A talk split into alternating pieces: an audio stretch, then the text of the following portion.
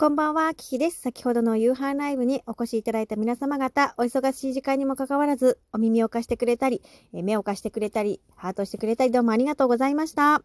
コメントをくださった方々、ありがとう。えトイッペちゃん、みょんちゃん、銀の城さん、HS さん、大ねじさん、大悟さん、たまもちゃん、豆腐さん、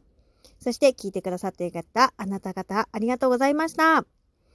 今日はですね、お母さんがエビフライの下準備をしてくれていたので、もう、あの、衣つけてあげただけだったの。ね、ちょっと段取りが良すぎちゃったもんだからね、あの、みょんちゃんがね、ドタバタしててくれた方が良かったみたいでしたね。ごめんなさい。大根さんも言ってたんですよって。大丈夫。明日からもね、あの、ドタバタやらせていただきますね。で、こういう風にすると、お水、えっと、エビの尻尾のところ先っちょを切るといいっていう風にね、大ねじさんが教えてくれてたね。そうすると水が抜けるよって言ってくれてたね。ありがとう。いろいろ教えてくれて、私、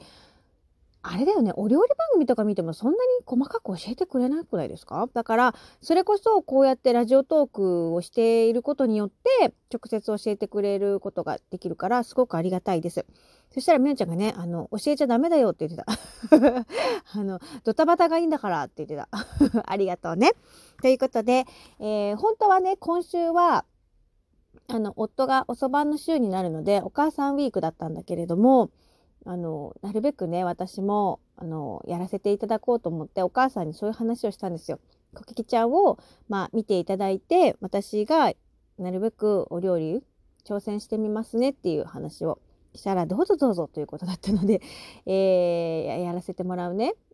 明日は何するかわかんないんだけど、自然薯のお芋をね、お母さんが買ってきてくれてて、お父さんがお芋が好きだからね、うん、それをやってほしいっていう話をしてました。で七草がゆはあのちょっと汁を多めにしてほしいっていうことも言われたのであのまあそうね私も伝統を引き継いでいけるようにというふうに思っております。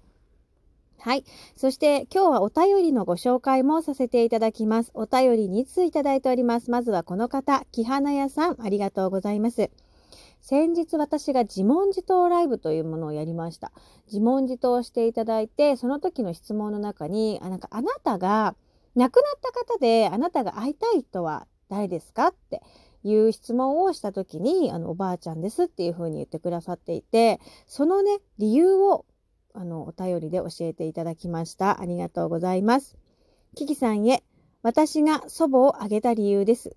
4年前になりますが、自分の結婚が決まり、施設にいたおばあちゃんに早く伝えたかったのですが、ちょうど1月から2月はインフルエンザが流行っていて、面会禁止となりました。おばあちゃんはその時にはまだ感染しておらず元気だったのに、その数週間後にインフルエンザにかかり亡くなってしまいました。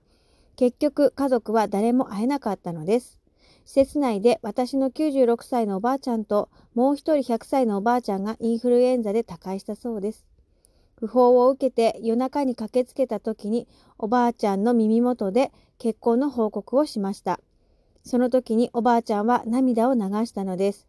聞こえていたのかなぁと思います。耳だけは最後まで聞こえているとか言いますもんね。いつも心配させてたから安心したのかな。本当は主人を直接会わせて安心させたかったですというお便りです。どうもありがとうございます。そうなんです。本当にね、あの、聞こえるんだよ。聞こえてるんですよね。それこそ、あの、私のね、夫のね、おばあちゃんも施設に入られていて、あの、私直接お会いできなかったの、木花屋さん。全くそんな感じです。私も、あの、夫のね、おばあちゃんに会えなかったので、でその時にあの施設におばあちゃんが入られていたのであのお耳は聞こえるからねあの最後までお話をしてあげてほしいってことは言ってました。お伝えしてたんだけどね。だからきっと木花屋さんのご結婚をねおばあちゃん喜んでくれてあの反応してくれてたんだね。うん嬉しいよね。直接もちろんね合わせてあげたかったと思うし本当にそういうねインフルエンザで他界をされたということだったんだけれどもでも本当にこうやってもう一回ねもう一回じゃないね一回どころじゃないと思う木花屋さん何度も何度もおばあちゃんのことを思い出してくれてると思うんだけれどもそれが本当に大切なことでこの世にいるいないではなくて心の中でね、こう思い出すっていうことが一番大切だから、ぜひぜひ、ことあるごとにおばあちゃんに報告を、うん、していただきたいなっていうふうに思います。喜ぶと思うよ。ねえ素敵なお便りありがとうございました。続きまして、たまもちゃん、ありがとうございます。先ほどのお夕飯ライブにも来てくれてありがとう。お便りご紹介します。こんにちは。マミヘータのところから来てたまに聞かせていただいてました。私は子供が4歳、幼稚園の時に保育園に補助の勉強で行きました。息子よりはるかに小さな子たちがいろんな表情を見せてくれてとても驚きました。お母さんがお仕事を頑張る間、子供も遊びにお支度、ご飯などたくさん経験していて、改めて母と子は離れていてもどうしたなと感じました。絆です。お互いがそれぞれの場で学んだり経験しているんだなって。だから縁が始まったらたくさんキキさんと娘さんでお疲れ様ってよしよしし合えるといいなって。まだ小さくてもきっと心で通じ合えますね。長くなってしまってごめんなさい。応援してます。ハッピーだよって。ということで、ありがとう、たまもちゃん。温かいお手りをありがとうございます。本当にそうだよね。私も保育園に育ってきてて、うん。で、お母さんも一生懸命頑張ってたもんね、お仕事で。私の仕事っていうのは、介護のお仕事なんですね。介護職をしているもんだから、あの、言い方おかしいかもしれないけど、そのお年寄りの保育保育園っつったらおかしいけど、そういう感じですよね。デイサービスだから、まあ全く日中、ね、あの、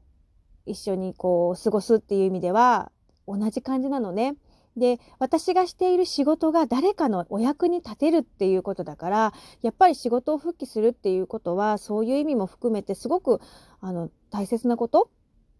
で、私が仕事をしている間、そうやってコキちゃんを見ていただいてるっていうことは、私も誰かの手を借りてるっていうことで、こう、なんていうのかな、それが素晴らしい、こう、なんていうの、それこそ私が今よく言っちゃう循環っていうことなんだよね、きっと。私も誰かの役に立てるし、私も誰かのお役に、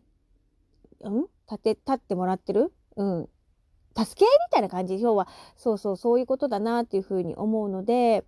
あの確かにね初めは大変だと思うんだけどお互いに、うん、でもやっぱりそのもっと早くから仕事を復帰してるママさんたちもいるからね、うん、0歳からも預けてるママもいるからさそう考えたらあの自分にもねこうなんだろう伸び伸び伸び仕事をするって言ったらおかしいけど仕事をすることで私がまた新たに学ばせてもらうことがねあるんじゃないかなっていうふうに思ってます。ありがとうねたまもちゃん。そういう形で私も、そうだね、誰かのお役に立てたりするといいなぁなんて思ってます。で、やっぱりね、その、なんていうのかな、別にかっこつけるわけじゃないけど、なんかお母ちゃんすごいなって、なんかこう、お手本になりたいっていうか、なんかそういうふうに思ってもらえたら嬉しいなと思うんだよね。何か娘に何かが響くといいなっていうふうに思っていて。で、結局、今後ね、あの、私が正社員で戻るかどうか、まあ、パートになるのかどうかっていうことも、実際新生活が始まってみないとわかんないから、まだ正確には決めていないんですけれども、私今やっているその仕事以外にもですね、あの、チャレンジしたいことが実はあるんですよ。なので、そ、そういうことも踏まえて、どういう働き方が一番ベストなのかっていうのを、あの、2021年は自分の中での課題だなっていうふうに思っていてね、まあ課題と言ったらあれだけど、まあテーマというかね。うん、だから、こう、なり、やってみたいことと、や、まあやらなければならないことじゃないけど、まあそういうのもいろいろバランスをね、要はバランスをとってやっていこうっていうことです。簡単に言うとね。うん、まあ初めはうまくバランスが取れないかもしれないけれど、まあ、少しずつでもやっていきたいなっていうふうに思っています。うん、なんかワーママってかっこいいもんね。って私はすごく思うの。で、どんな仕事をしてよう、してようがっていうか、うん、仕事してるしてないとかに関わらずね、自分の人生に誇りを持って生きるっていうのが一番大事だと思うんですよ。だから今日、結局肩書きとかそういうことではなくて、ね、自分の人生をこう生き生きと生きてるかどうか、誇らしく生きてるかどうか、そこが大切だから、うん、そこはね、自分にも忘れないようにいようっていうふうに思ってます。ね、今現在仕事をしてないからどうこうとかそういうことじゃなくてさ、ね、じゃあ自分がどういう気持ちで一日を過ごすかっていうとこが大事じゃんね。だからそこを忘れたくないなーってね、思うんだよね。うん。だからこのラジオトークを通じてね、残しておこうって思ってるんだ。うん、自分の日常を、今の日常はこういう感じなんだっていうのをね、まるでタイムカプセルのように残しておいて、また聞いてみたいですね。うん。ということでね、今日もお便りも2通ありがとうね。木花屋さん、そしてたまもちゃん、どうもありがとう。そして、えー、先ほどのライブも来てくれた方々もどうもありがとう。これからね、お夕飯ライブは、あの、一生懸命ね、挑戦をしていこうと思うのね。また私仕事復帰したら多分ね、またお料理できない日々が続くかなと思ってるので、わかんないけど、そうそう、だから 今は、えー、自分のね、腕を磨けるように、うん、頑張っていこうかなと思うの。全然ね、何、伸びしろがあるっていうのはまだ努力しがいがあるって意味で合ってんだよね。そうそう、だと思ってるけど、一生懸命ね、あの、楽しみながらやっていこうと思いますので、ぜひぜひお付き合いください。このトークも聞いてくれてどうもありがとうございました。Thank you so much. マハロラブ